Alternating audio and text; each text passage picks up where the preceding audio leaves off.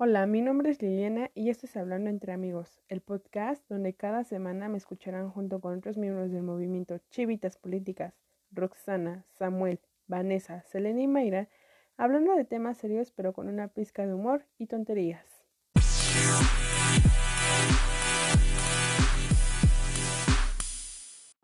Hola, ¿qué tal? Mi nombre es Liliana Sánchez, soy presidenta del movimiento Chivitas Políticas. Sean bienvenidos a un nuevo episodio más del podcast Hablando entre Amigos. Y bueno, el día de hoy tengo a dos invitadas súper especiales. Eh, son súper famosísimas aquí en mi universidad, son famosas. En los otros lugares, quién sabe, pero ellas son famosas, son muy listas, muy inteligentes, muy bonitas. No sé, eh, tengo una maravilla de invitadas especiales con ustedes. Brena Podaca, hola Bren, bienvenida. Y Hola, muchas gracias por la invitación. Gracias a ti. Y Auro, eh, Auro eh, bueno, Aurora Dávalos, bienvenida, Auro, ¿cómo estás? Muchas gracias, Lili. Estoy muy bien. ¿Y tú, qué tal? Eh, gracias por la invitación. Es un placer estar aquí contribuyendo a este proyecto que tienen. No, pues gracias a ustedes dos por este, aceptarme de que les di la invitación. Y bueno, chicas, les recuerdo que la dinámica de, de, este podcast es de que vamos a hablar sobre noticias nacionales, internacionales y terminamos con de redes sociales. Y bueno, el día de hoy vamos a tener una, este, hoy vamos a empezar con una noticia un poquito triste y a la vez que nos hace enojar o a la mayoría de las personas aquí en México, porque el pasado viernes, bueno, no, esto ya pasó desde el 26 de julio, ya tiene rato, pero empezó a hacer más ruido este viernes con un caso de corrupción de menores en Puerto Vallarta, ¿no? Con nuestro queridísimo, bueno, ni querido, pero aquí es un funcionario público que es este Luis Alonso, que trabajaba, era jefe de recursos humanos de la policía en Puerto Vallarta, y lo encontraron con una chica, con una niña menor de 10 años, eh, con una niña de 10 años, desnuda, haciendo fechorías, ahora sí, no sé cómo decirlo, porquerías con la niña. Entonces, este, pues esto se fue a, a los jueces, a los juzgados para ver qué iba a proceder. Eh, nos, bueno, estábamos leyendo y decían que pues no procedió en el primer intento, en el segundo, bueno, en el primero sí y en el segundo eh, iban a checar otra vez para ver qué iban a hacer con las denuncias, pero a final de cuentas el juez dijo que no, dictaminó que no se iba a poder hacer, ya que eh, aquí nos mencionaban que pues porque no puede ser como corrupción de menores porque la niña no sentía placer, hubieron muchos problemas y pues aquí todas las, este, las chicas feministas, colectivas, eh, empezaron a hacer marchas y moverse más para, este, para que empezaran a, hacer justicia con este proceso, ¿no? Entonces, no sé si quién quiera comenzar, Brenda eh, o Auro, para que nos digan su opinión. Sí, bueno, eh, como ya lo habíamos platicado anteriormente, y creo que este es un caso de abuso de autoridad, como ya lo habíamos dicho. Eh, efectivamente, esto sucedió el 26 de julio. Sin embargo, eh, Luis Alonso fue arrestado el primero de agosto, el cual es, o más bien era, el jefe de recursos humanos de la Dirección de Seguridad Ciudadana de Puerto Vallarta, el cual después de ser acusado y llevado a juicio, se le destituyó de su cargo.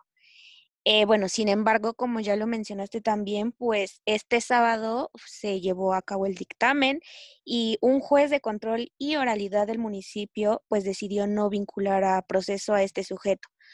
¿Por qué? Porque, bueno, dice básicamente que hay falta de pruebas y que no se puede acusar a una persona, eh, digamos, sin que haya habido un abuso sexual que la otra persona haya disfrutado, en este caso, la niña. Es decir, estamos viendo un caso de corrupción, un caso de abuso y un caso de, o sea, que no se puede ni siquiera decir en palabras, porque esta persona se la encontró en las calles con una niña de 10 años totalmente desnuda.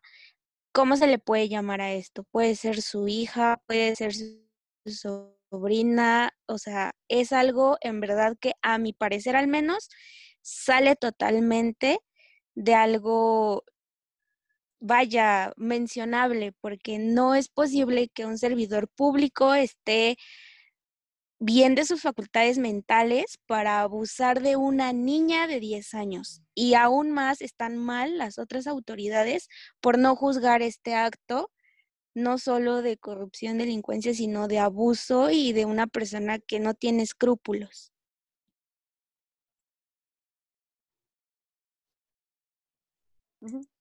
Ok, bueno, eh, yo lo que eh, después de leer igual eh, estas noticias, yo pude destacar varios puntos. una, como ya se comentó, existe un abuso de autoridad por parte de, este servidor público, ya que cree que por su posición puede ser impune y puede usar la ley a su antojo, ¿no? En segundo lugar, eh, tenemos aquí un problema de tipificación de la ley, eh, porque por el simple hecho de no ser corrupción de menores, de no estar contemplado de esa forma, se está dejando libre a una persona que, abusó de una menor de edad. Eh, y pues a mí me hace replantearme también qué está pasando con los derechos de los niños y de las niñas. ¿Quién los está defendiendo? Eh, cómo pueden alzar ellos y ellas su voz eh, en este tipo de situaciones frente a una persona que por la autoridad y el reconocimiento que tiene eh, en administración pública parece que es intocable, no, no está bien, no es moralmente correcto. Y, y bueno, ¿qué tipo de servidores públicos tenemos? y bueno, yo estoy totalmente en contra de lo que pasó, no podemos usar la ley a nuestro antojo. Como servidores públicos, eh, tiene que existir una responsabilidad social y pues un compromiso de mantener primero el bienestar de los ciudadanos y de las ciudadanas ah, ante el beneficio propio. Pero bueno, sabemos que eso no, no pasa aquí, ¿no? Y, tristemente. Y pues bueno, al final también hay que entender que pues no, es no. Y así tengas 10 años, así tengas 15, 18, eh, creo que tienen que entender esa parte, eh, sea quien sea también el violador o la violadora, no sabemos hoy en día. Eh, creo que aprovechan esta situación de vulnerabilidad de un menor que no tan fácilmente dice lo que le, le está pasando o que no sabe cómo explicarlo ni, ni, ni, ni, les platica a sus papás porque tan fácil un adulto puede llegar y decir que está jugando y así lo va a contemplar un niño. No estoy diciendo que lo subestimemos, pero también son situaciones que a veces alcanzan su, comprensión, no saben qué les están haciendo y saben que no está bien, pero cómo, cómo lo dicen, cómo lo expresan y bueno, eso es lo que alcanzo a percibir. Sí, yo creo que la mayoría que estamos aquí, pues estamos en contra, o yo creo que más de la mayoría por todas las barbaridades que se está haciendo aquí en México y sobre todo eso, que no se están respetando los derechos de los niños. A final de cuentas, ya no hay que verlo como una perspectiva de género o algo así, sino qué derechos, qué tanto afectan a los niños, porque realmente sí, o sea, a lo mejor es más fácil vulnerarlos de decir, solo es un juego, no va a pasar nada, te va a gustar y los niños pues no saben qué está pasando. Y aquí pues es eh, muy feo todo lo que manejan de corrupción, de injusticias, eh, de abuso de autoridad, porque a final de cuentas pues igual eh, decían en las notas que el juez también estaba coludido con esto, porque ¿cómo es posible que tú estés razonando y no puedas entender lo que está pasando? O sea, es una niña de 10 años, que no, no es porque ella quiera o algo así, o sea, no, no sé, eh, pues es un gran debate con lo que está pasando y no por estar en contra a favor, sino el simplemente hecho de que tú como funcionario no estás siendo razonable no está siendo la, persona más justa del mundo para poder llevar a cabo la denuncia que se está eh, haciendo, ¿no? Y bueno, aquí nos decían que el gobernador de Jalisco pues dice, no, pues sí, vamos a hacer todo lo posible por, eh, por este, seguir con la denuncia y pues sacar este al juez que igual ya se les este, iba a cancelar todas sus cuentas los trabajos que estaba haciendo, pero pues yo creo que el daño ya está hecho y que no llevan bien el debido proceso que debería de ser ahí está mal, ¿no? ¿Qué opinas tú, Bren?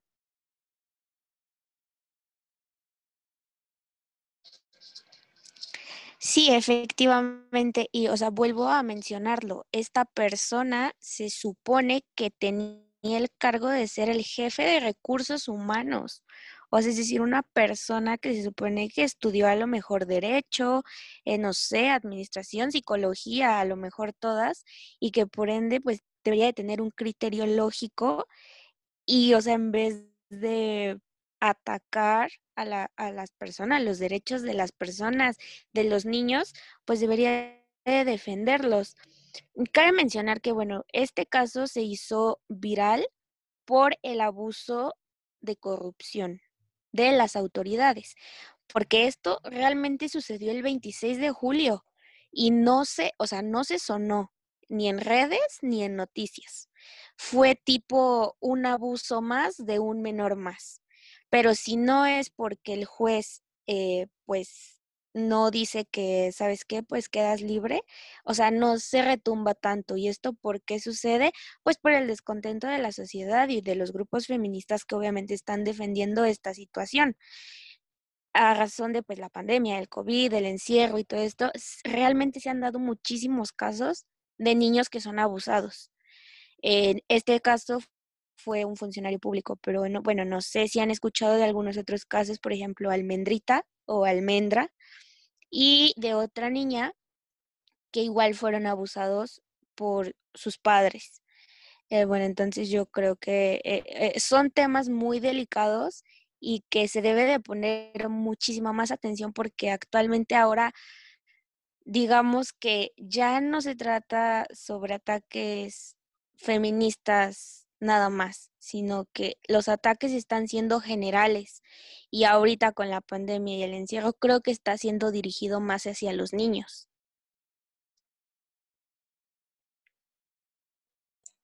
Sí, precisamente creo que, está pasando en la mente, ¿no? Eh, como mencionaban, de, de, estas personas, o sea, y, y de los papás, o sea, hasta dónde está llegando o cómo les está afectando el encierro o qué problemas tenían ya previamente que se están reflejando en este momento al pasar más tiempo en sus casas, ¿no?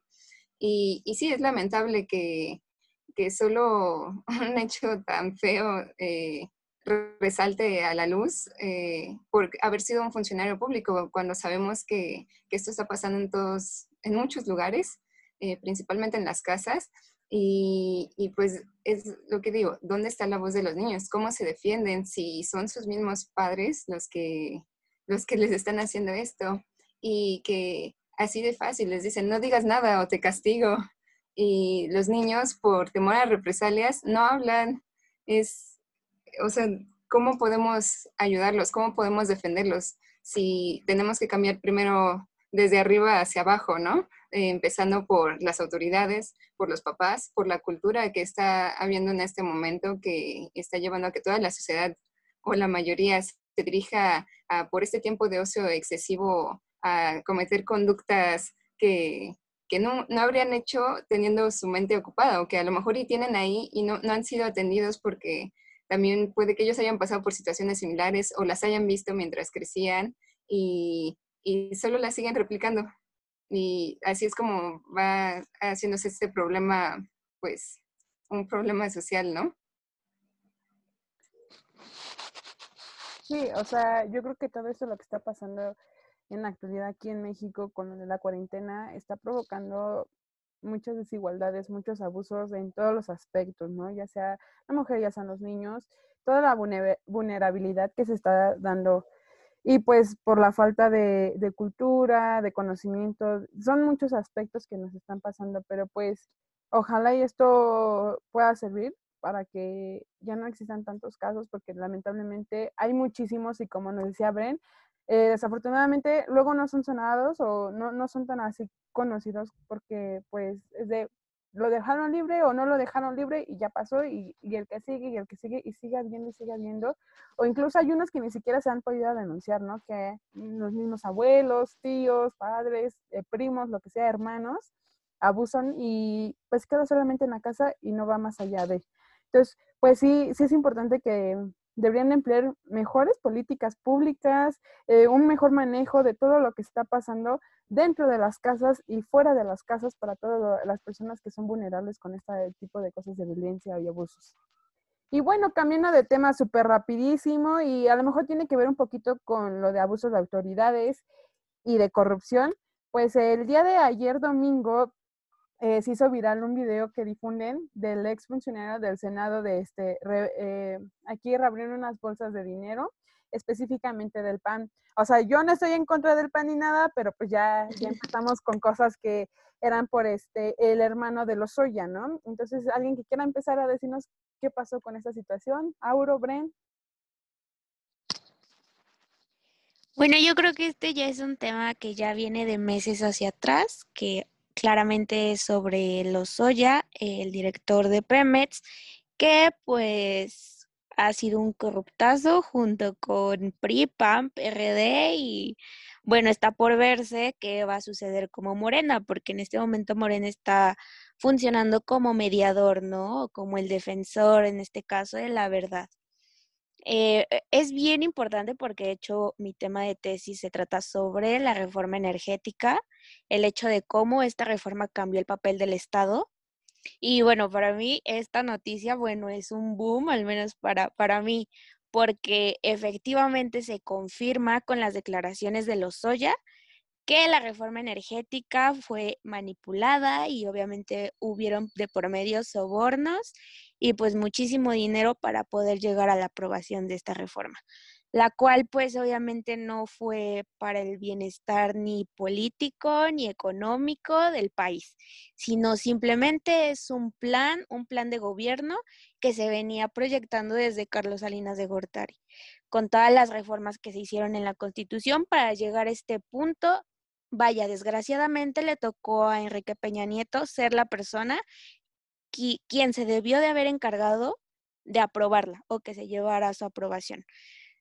Como, bueno, no sé qué piensen ustedes, pero al menos yo creo que no es la culpa de la persona que aprobó la reforma. O sea, desgraciadamente le tocó a Peña Nieto en su mandato llevar a cabo este trabajo, pero realmente pudo haber sido antes o pudo haber sido después.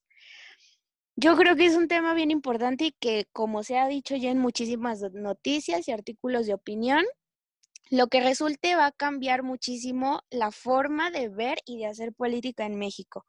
Porque si resulta que la reforma energética realmente fue comprada y pagada y planeada y todo lo que se ha dicho, pues bueno, cabe la posibilidad de que a lo mejor dentro de algunos, muchos sexenios, se pueda pues tirar que es casi imposible porque, vaya, todas las organizaciones, las instituciones que hay de por medio y que se crearon con la reforma energética ahorita, pues apenas están en este proceso de construcción. Entonces, la verdad es que quitar todo este entramado institucional que ya se está digamos que solidizando o bueno, se está solidificando, va a ser muy, muy, muy difícil. O sea, y en verdad yo creo que esto es muy importante. Tomando ahora o dando referencia al video que se difundió ayer, todavía, bueno, en las noticias dijeron que este video eh, no se ha confirmado si realmente lo difundió el hermano de Lozoya. Eh, de hecho, ya sacaron un comunicado la familia y dijo que no fue difundido por el hermano, que es su platación de identidad y que pues no, no se hacen responsables de ese video.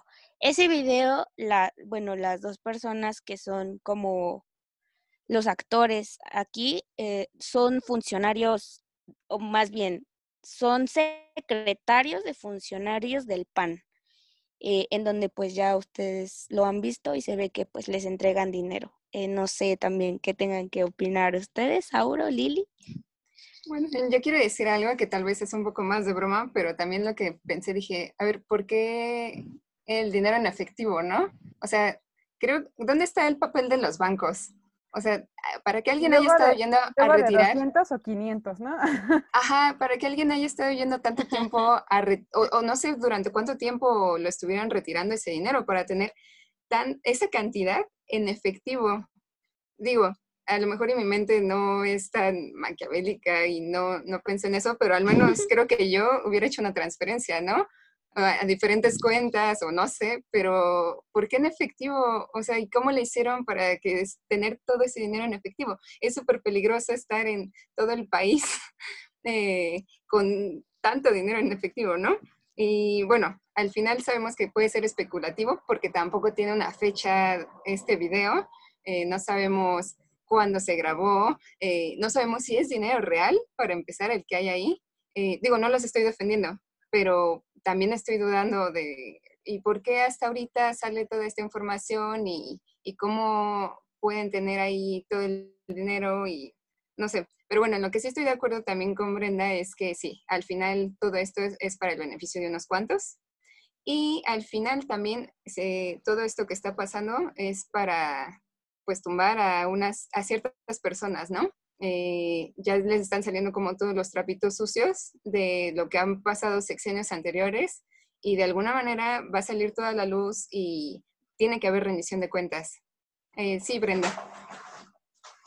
Referencia a lo que tú cuestionas de por qué el dinero en efectivo, lo que pasa, ok, sí, tal vez hubiese sido un poquito más fácil hacer una cuenta falsa eh, en el banco y que te transfirieran, pero las declaraciones, los impuestos y el hecho de que si te llegan a congelar las cuentas o que si te llegan a investigar un poquito, es muchísimo más fácil dar contigo. Entonces, posiblemente esa es la explicación a por qué el dinero en efectivo. O sea, que sí se, el video se ve muy chusco porque parece un capítulo de una serie de narcos en donde te van a llevar en una maleta así un montón de dinero, ¿no? Sí se ve así, pero bueno, pues dicen por ahí que muchas veces las series pues tienen un mucho de realidad. Así es, este, la ficción supera la realidad, ¿no? A lo mejor este puede ser un nuevo, este, una nueva serie para Netflix, puede que eh, lo que están, están innovando y dicen, pues es que era un comercial y no pasó nada. Ya saben que México mágico nunca pasa nada de esto, solo en, en México de Europa, pero aquí en México no, nada de eso.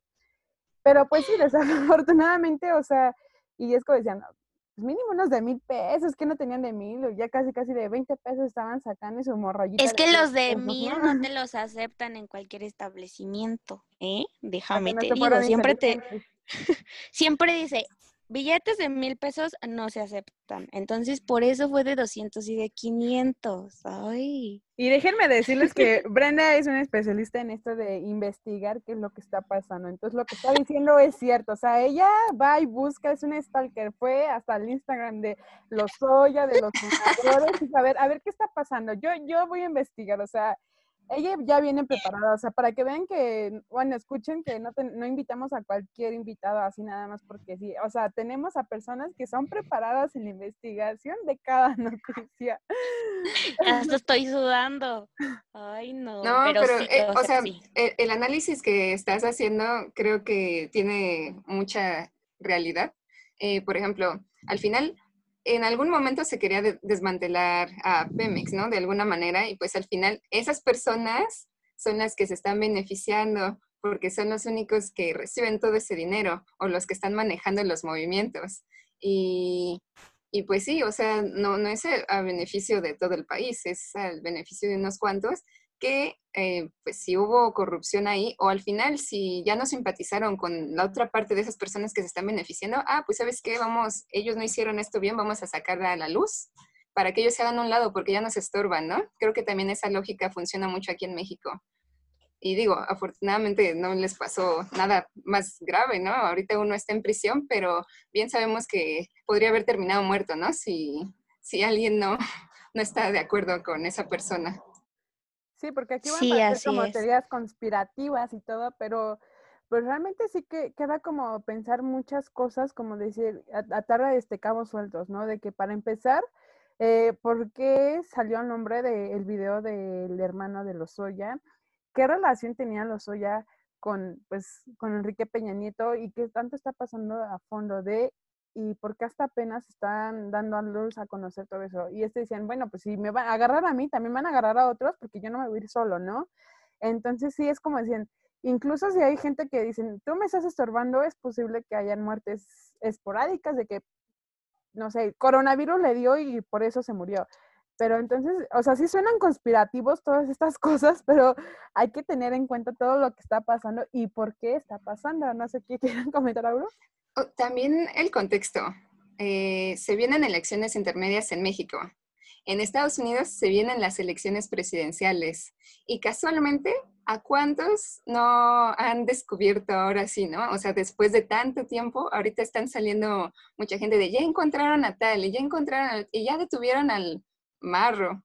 Sí. O sea, que no, no es por especular, pero es una coincidencia, ¿no? Después de que, justo cuando López Obrador visita a Trump en Estados Unidos, al siguiente día atraparon a un criminal aquí. Y así no han parado de atrapar personas y de, salir cosas a la luz de temas relacionados a la corrupción de la administración anterior. Eh, desde ese momento, no sé qué piensas, Bren.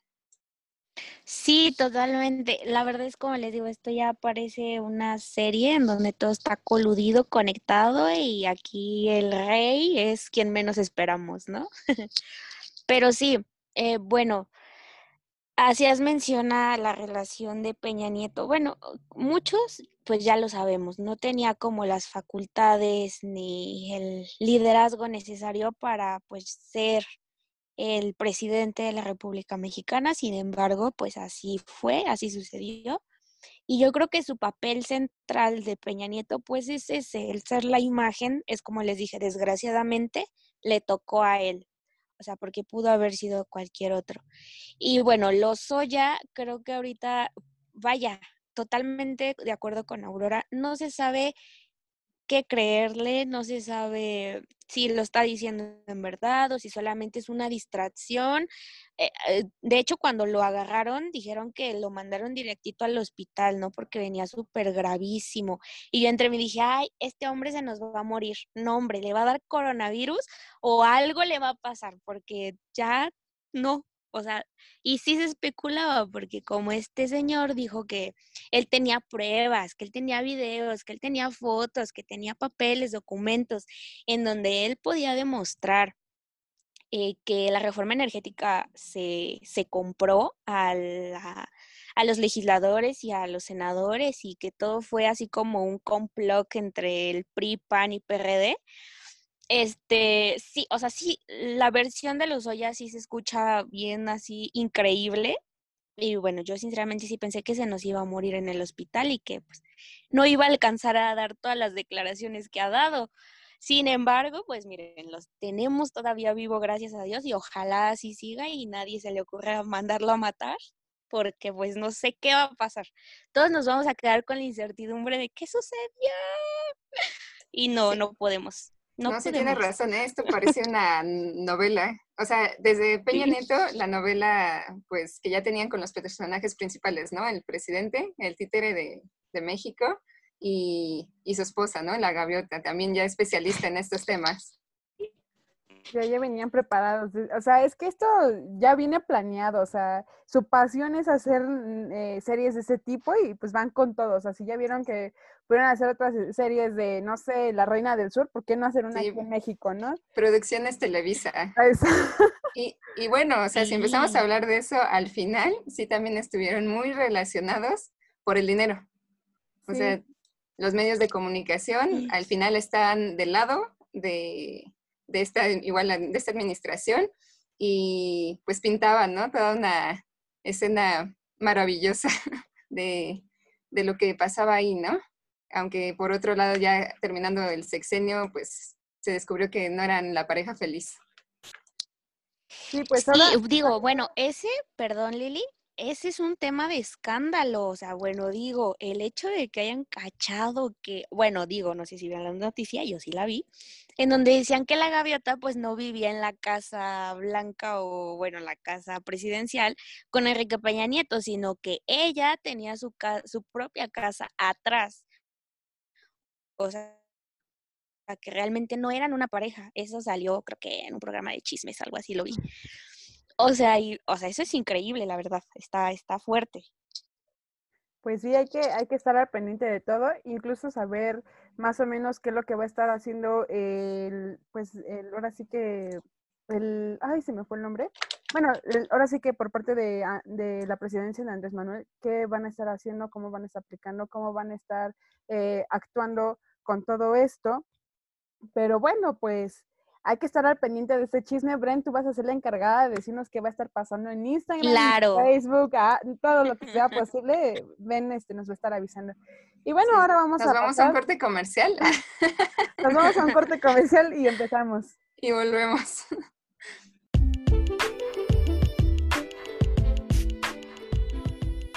Interrumpimos la transmisión solo para recordarles que no olviden seguirnos en todas nuestras redes sociales como en Instagram arroba chivitas-políticas, Facebook arroba mchivitaspolíticas, en Twitter como arroba chivitaspolítica.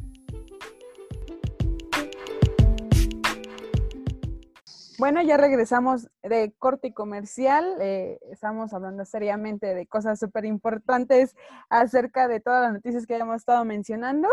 Y bueno, ahora vamos a ir a, este, a otra que es internacional.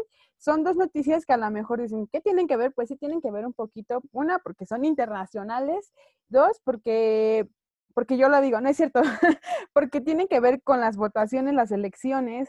Ya es de Nueva Zelanda y de Estados Unidos. Una, porque, pues déjenme les pongo en contexto, en Nueva Zelanda se van a mm, aplazar las elecciones, se supone que iban a ser en septiembre, si no me equivoco, y se van a pasar para octubre, ya que, eh, pues desafortunadamente hay un rebrote eh, de coronavirus en Nueva Zelanda, entonces no se va a poder hacer gran cosa. Y en Estados Unidos, con las elecciones de Donald Trump, que dicen que hay, malver- eh, hay una malversión de, de todo lo que está pasando, incluso que iban a hacer votaciones por cartas o algo así, pero ya dejaron de haber apoyos, entonces no sé quién quiere comenzar a hablar de estos dos temas que sí se relacionan un poquito, ¿no? ¿Abro? ¿Bren? Em, Ok, Ok. comienza. Oh, ah. Miren, déjenme les digo, les pongo en contexto a los que nos están escuchando, pues aquí estamos grabando y nos estamos viendo, pero unas me señalan, pero no sé quién es. Es que mira, a mí Brenda me aparece abajo, por eso estaba señalando hacia abajo. Y ella tú así. así. Bueno, este, no sé, Bren, a ver, ya. por-. Eh, sí, claro. Eh, bueno, eh, tengo que mencionar que, bueno, hace unos meses, me parece, eh, se dio a conocer que en Nueva Zelanda me parece que todo el Congreso se compone por mujeres y es la primera vez en la historia que sucede algo así. Eh, entonces, bueno, a mí yo creo que la decisión de la primera ministra, eh, Jacinta, pues me parece una, una decisión muy congruente. Eh, o sea, ella está cuidando a su población totalmente, está viendo por los intereses de sus ciudadanos y está dejando un poquito de lado el tema político, aunque muchos no están de acuerdo, ya que me parece que hay un, hay un personaje que eh, masculino que está en contra, la verdad no me acuerdo de su nombre, eh, ni tampoco sé si es- pertenece al Congreso o es ministro o qué es. Este, pero él no está de acuerdo en que se aplace un mes todavía las elecciones. Eh, yo creo que es una, vaya, es una opción que se debería pues de considerar en muchos lugares. eh, y para mí, o sea, está, bueno, vaya, perfecto, porque no hay nada mejor que pues la, eh, la persona que está a cargo de un país vea primero por sus ciudadanos y su población y después como por el rollo político. Eh, o sea, esa es mi opinión sobre Nueva Zelanda. En cuanto a Estados Unidos, ahorita yo creo que es un revuelo allá porque están como este tipo de decidiendo si las, o sea, porque las elecciones se van a hacer. Allá nada de que, ay, nos esperamos un mes, dos meses o hasta que se calme. Allá las elecciones se van a hacer sí o sí. Aquí el problema es cómo se van a hacer. Eh, eh, bueno, se metió la opción de que se pudiera hacer por correo eh, y por, bueno, o sea, correo electrónico y correo normal. El correo normal me parece que pues te mandan la boleta a tu casa, la tachas, la sellas y la regresas, supongo que al Capitolio, a la Casa Blanca o no sé. Y bueno, eh, eh, Donald Trump está en contra de que sea vía digital porque él dice que se presta pues como para suplantación de identidad o que se presta como para fraude, ¿no? que viene siendo exactamente lo mismo o creo que peor que si se enviaran por correo postal. Vaya, o sea, porque muchas veces las boletas no llegan, no llegan a tiempo, que me parece que ya hubo una vez que se llevó a cabo esta modalidad y fue lo que sucedió. Las boletas no llegaron a su destino, no llegaron a tiempo y por lo tanto un porcentaje de esas boletas, el 0.2 y algo, eh, pues no se tomó en cuenta y realmente fueron desechables. Pérdida de dinero, pérdida de tiempo y pues pérdida de participación ciudadana. Ahora, yo creo que esta opción de que sea el voto digital es algo muy, muy innovador y que pues no cualquier país se atreve, porque efectivamente, vaya, se da a la especulación al mil por ciento, porque puedes crear mil cuentas falsas de una sola persona, es más, una persona puede contratar personal y tener así como en un cuarto a muchas personas con computadoras, instalación y tecnología y pues, pues sí, desgraciadamente sí, llevar a cabo un fraude electoral masivo. Pero pues para esto yo creo que se debe de preparar, o sea, en cuanto a logística del país, para que esto no llegue a suceder. Creo que es una buena opción y creo que no es una opción que debería de descartarse.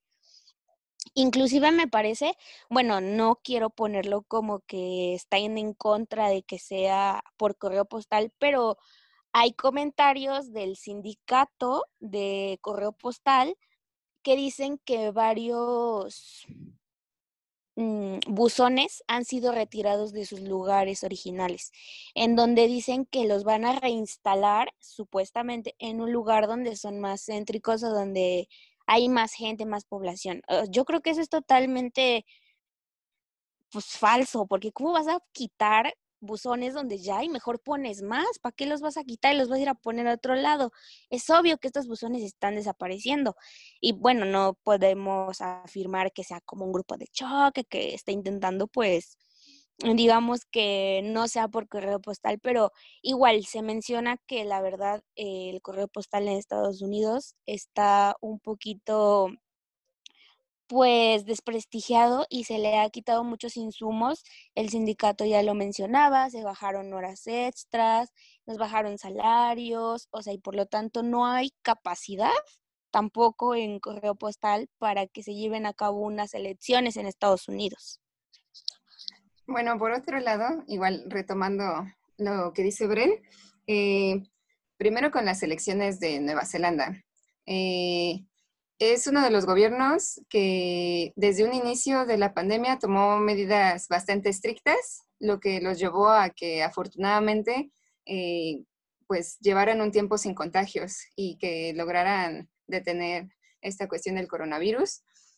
Sin embargo, eh, pues igual se acerca el periodo electoral eh, y pues aquí el problema no es tanto la administración actual. La administración actual está haciendo lo que puede porque al final están llegando turistas, como ya se ah, flexibilizaron las medidas de seguridad, eh, están llegando otra vez personas de otros lados que vienen con contagios y otra vez se presentaron casos. Eh, aquí el inconveniente es que, pues obviamente a la oposición no le gusta estar de ese lado. La oposición está presionando para que sean de manera presencial las elecciones. Eh, yo creo que también puede ser por esta cuestión que está pasando en igual en Estados Unidos, ¿no? Por temor a, un fraude, eh, o pues sí, que al final no los pueda favorecer, ¿no?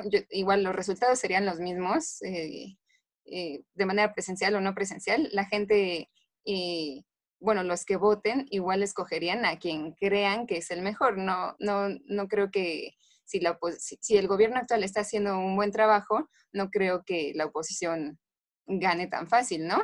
Y esto se ve reflejado a, em, la buena reacción y a la respuesta que se dio eh, frente al coronavirus.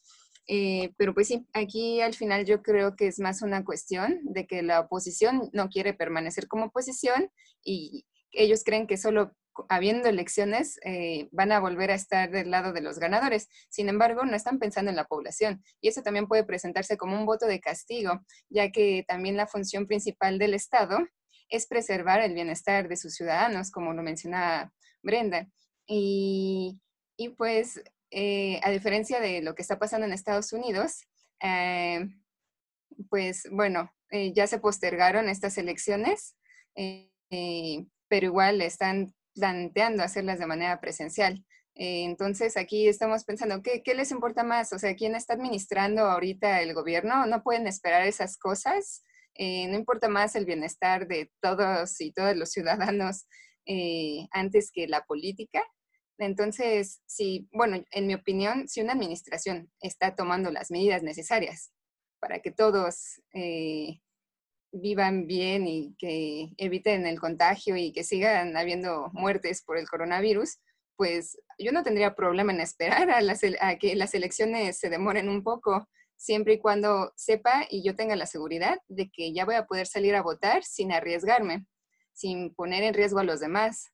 Y bueno, en el caso de Estados Unidos, pues bueno, Trump es todo un personaje, ¿no? Entonces, eh, creo que Trump eh, en este momento eh, sí corre riesgo de perder las siguientes elecciones por dos cuestiones. Una, su respuesta ante el coronavirus. Estados Unidos es uno de los países con mayor número de contagios y la cuestión de eh, la muerte de George Floyd, que desató movimientos masivos eh, para manifestarse. Eh, Black, Lives, Matter con este movimiento. y pues está perdiendo a la gente, que sabemos que el sistema electoral de Estados Unidos no funciona solo con el voto popular, ¿no? sino que aquí es por los votos de de los estados también.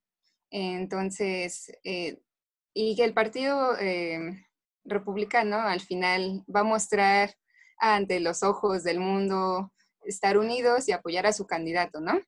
Y bueno, eh, la, gente debería poder castigar esta mala administración que, que ha habido y, que los han arriesgado de diferentes maneras, ¿no? Está bien, yo estoy de acuerdo, las personas debemos de salir a manifestarnos, pero no hubiera sido necesario salirse a manifestar si el mismo presidente no hubiera hecho tales declaraciones que, que hicieron enojar por completo a toda la población. Es indignante lo que pasa en Estados Unidos.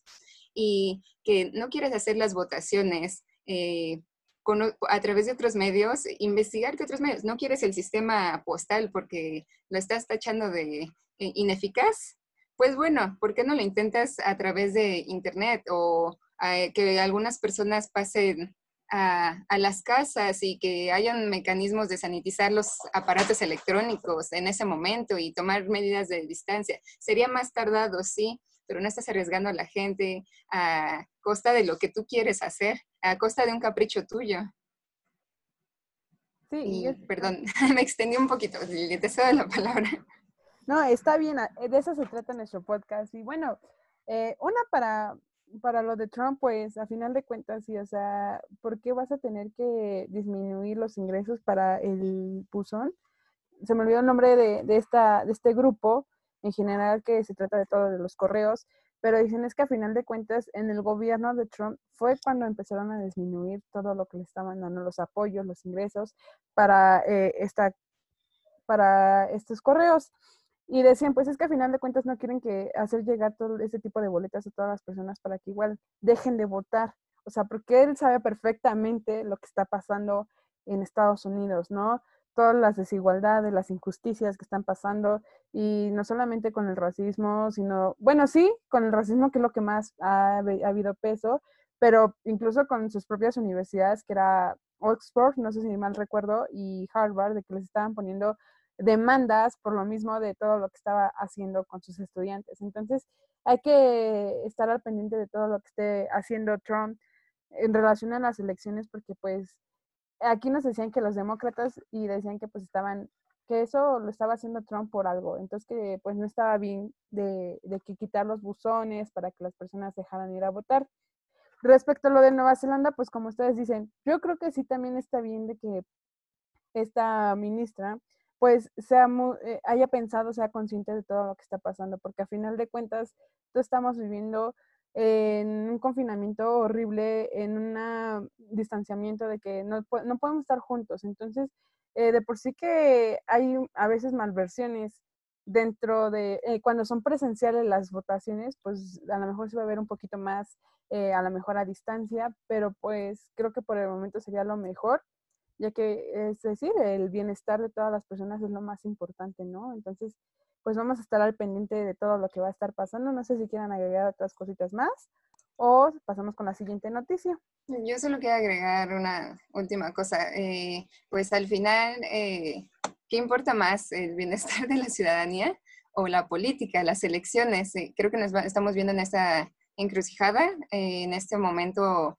en diferentes países, ¿no? Donde se acercan elecciones. No sé qué va a pasar también. Yo sé que esta es una noticia nacional, pero eh, pronto ya vienen nuestras elecciones intermedias también. ¿Y qué vamos a hacer si México tampoco ha logrado controlar la pandemia aquí?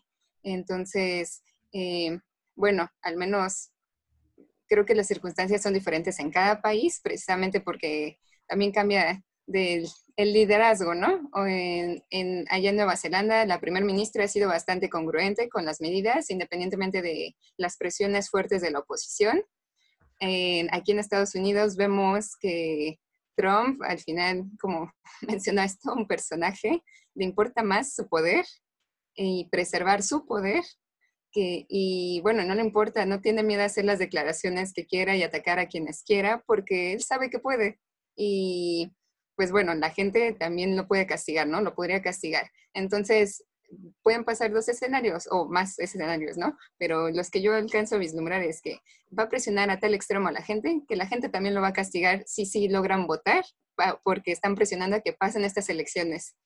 Y pues por otro lado, eh, pues también, o sea, la gente está diciendo ya basta de diferentes maneras y también le van a poner un alto eh, diciendo, basta, ¿por qué nos vamos a arriesgar solo porque tú quieres intentar preservarte en el poder, ¿no? Y ya, podemos pasar a lo que sí. Brian, ¿querías agregar algo? Bueno, pues sí, o sea, hay que estar al pendiente de todo porque al final de cuentas igual nosotros como que dependemos un poquito de lo que está pasando en Estados Unidos y por ejemplo qué otras alternativas pueden tomar aquí en México respecto, bueno, relacionándolo con Nueva Zelanda y Estados Unidos, ¿no? Porque al final de cuentas sí tenemos elecciones intermedias y a ver qué también pasa porque pues aquí en México las medidas que hemos estado tomando no han sido las suficientes para poder llegar a algo. Entonces, este, pues vamos a estar al pendiente de lo que va a estar pasando. Y bueno, para finalizar, tenemos el de la sección de redes sociales, que creo que hubo muchas aquí, memes, salieron muchísimas cosas en relación de Anabel, bueno, del muñequito diabólico de, del museo, ¿qué museo era? Mm, el Museo de los Warren. El Museo de los Warren que decía que se escapó. ¿no? el chocolate. Estoy tocando madera, el escritorio es de madera. Porque aquí, pues a toda Latinoamérica, especialmente a México, les encanta, les super emociona todo esto del, del terror, ¿no? Del miedo, que, o sea, a lo mejor no creen en, el coronavirus, pero sí creen en el chupacabras, en todas esas cosas. Pero a ver, quieren empezar con eso de es que hubo muchos memes, hubo muchas cosas de, de qué hablar con, con, lo que pasó estos fines de semana, ¿no? Pues es increíble el poder de las creencias que tenemos. Eh, y bueno, aquí también el, el, humor mexicano, ¿no? Que no podemos evitar eh, hacer memes y burlarnos de cualquier situación, sea real o no sea real, ¿no? Porque después vi que, que era falso, eh, que no, no se había perdido la muñeca. Y bueno, también a mí me sorprendió mucho cuando eh, vi las películas del conjuro y, las de Anabel, que ves a la muñeca bastante macabra, y luego ves la real, dices, esa ni siquiera da miedo, ¿no? Pero bueno, la historia detrás está bastante interesante, no sé, Bren, ¿qué opinas?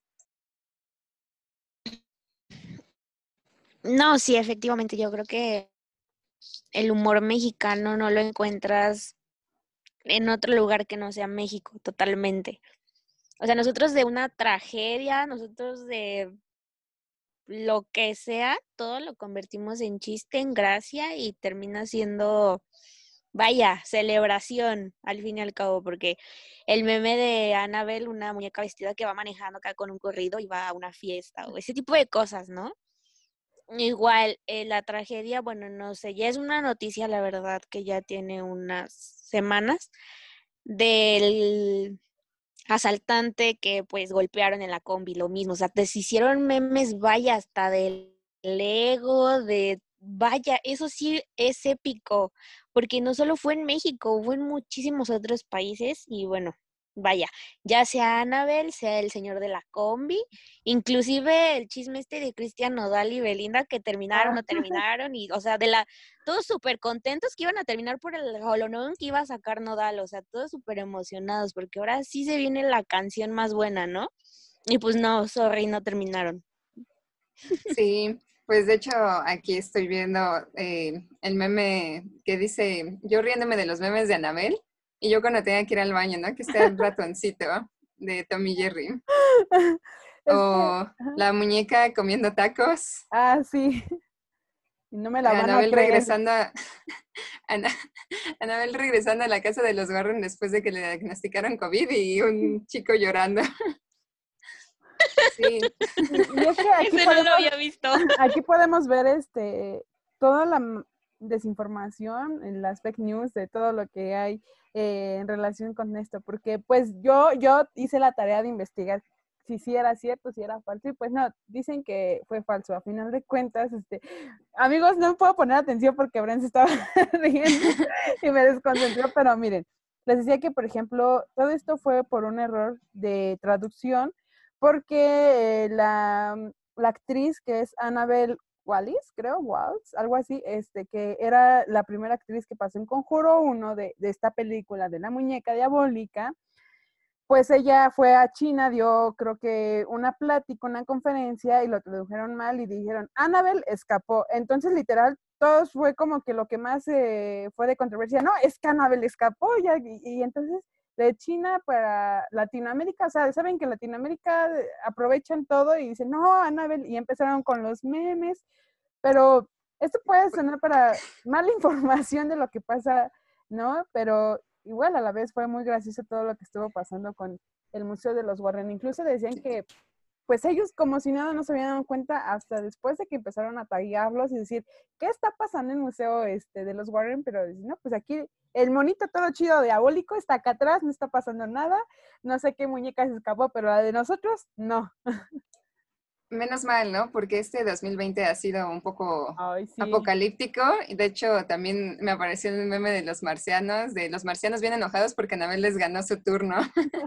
Entonces, bueno, ya igual creo que el humor en general, digo, puede ser el mexicano en el mundo. Ya estamos con de agosto, sorpréndeme, septiembre, ya no me sorprendas, ¿no? Ya no queremos saber nada más porque ya pasaron muchas cosas malas y, y bueno, ahorita e-, esto de Anabel eran como de sí, y efectivamente Agosto nos sorprendió con la noticia que Anabel se escapó, ¿no? Pero bueno, también ya nuestro nivel de ocio está llegando a otros niveles por precisamente el encierro y la falta de, de contacto humano, ¿no? Pero al menos a través del humor eh, nos conectamos todos.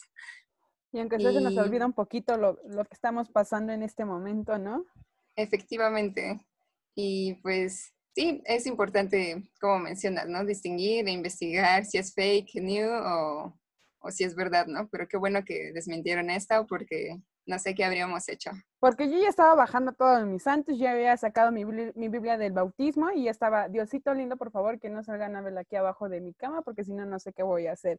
el coronavirus como sea, pero Anabel abajo de mi cama es lo que más miedo me iba a dar. Entonces yo literal ya había bajado las velas, este, mis diezmos, todo lo que pues, las cruces, no sé, todo, porque yo dije, qué bueno que me confesé, qué bueno que tengo mi primera comunión, no me va a pasar nada. Me he portado bien porque no he salido de mi casa. sí. Bueno, pues ah, hoy damos por concluida. No sé si quieres agregar otra cosita, Bren. No, no, yo ya hablé mucho esta noche, ya, ya, por eso ya las dejé hablar, ya, no, ya. Bueno, chicos, este, pues hoy vamos a dar por concluido este episodio. Espero que no vaya, haya sido tan largo. Y si sí, pues nos escuchan. Está bueno todo lo que hemos dicho. Les agradezco a, mis dos grandes invitadas que les digo que eh, pues son famosísimas. Ya este, son influencers. Ustedes las pueden seguir en todas sus redes sociales, Instagram, Facebook. No sé si me las quieran dar sus Instagram, Facebook, para que las personas que nos estén escuchando, porque sí nos escuchan y ya teníamos de otros países que nos estaban escuchando. Entonces es muy padre. Eh, les quieran decir, no, sigan en nuestras redes sociales para que sigan siendo influencers, porque déjenme decirles que ya hasta TikTokers tuvimos en este podcast.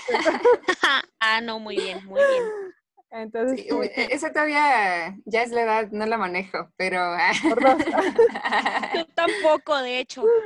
uf, nos salvamos. Todavía no Al lo menos esta- si algo bueno ha salido de esta contingencia es que no hemos caído en eso. A mis amigos TikTokers les molesta esto. Sí, sí, sin ofenderlos. Sabemos que ofender, algunos tienen no. talento para algunas Claro. cosas, pero Nosotros no. nosotros no. no queremos hacer el ridículo ahí. Así es. No, pues muchas gracias por la invitación, Lili, y otra vez gracias a todos los de Mosip.